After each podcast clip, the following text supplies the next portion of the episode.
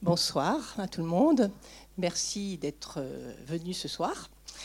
Euh, au titre de l'association Amitié judéo-chrétienne, je voudrais d'abord commencer par remercier les 400 coups.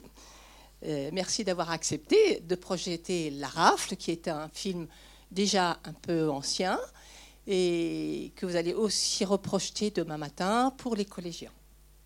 C'est vrai que ce film date de 2010 mais euh, son actualité, malheureusement, se vérifie encore aujourd'hui. Alors, cette soirée est organisée par quatre partenaires le service diocésain des relations avec le judaïsme, l'association culturelle, culturelle israélite, les églises chrétiennes d'Angers et l'amitié judéo-chrétienne.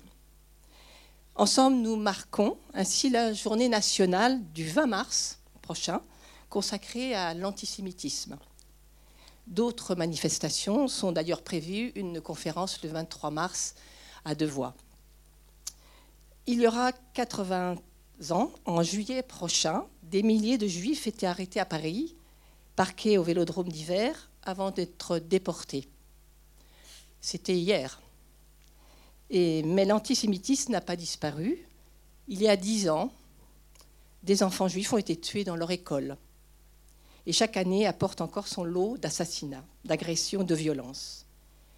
Alors cette journée nationale contre l'antisémitisme se veut donc un appel à résister à l'oubli, un appel à résister aussi à la haine et à l'indifférence. Tout à l'heure, on aura deux témoins qui nous diront comment eux, ils, euh, perçoivent cette résistance. Maintenant, bah, bon film, et puis à tout à l'heure.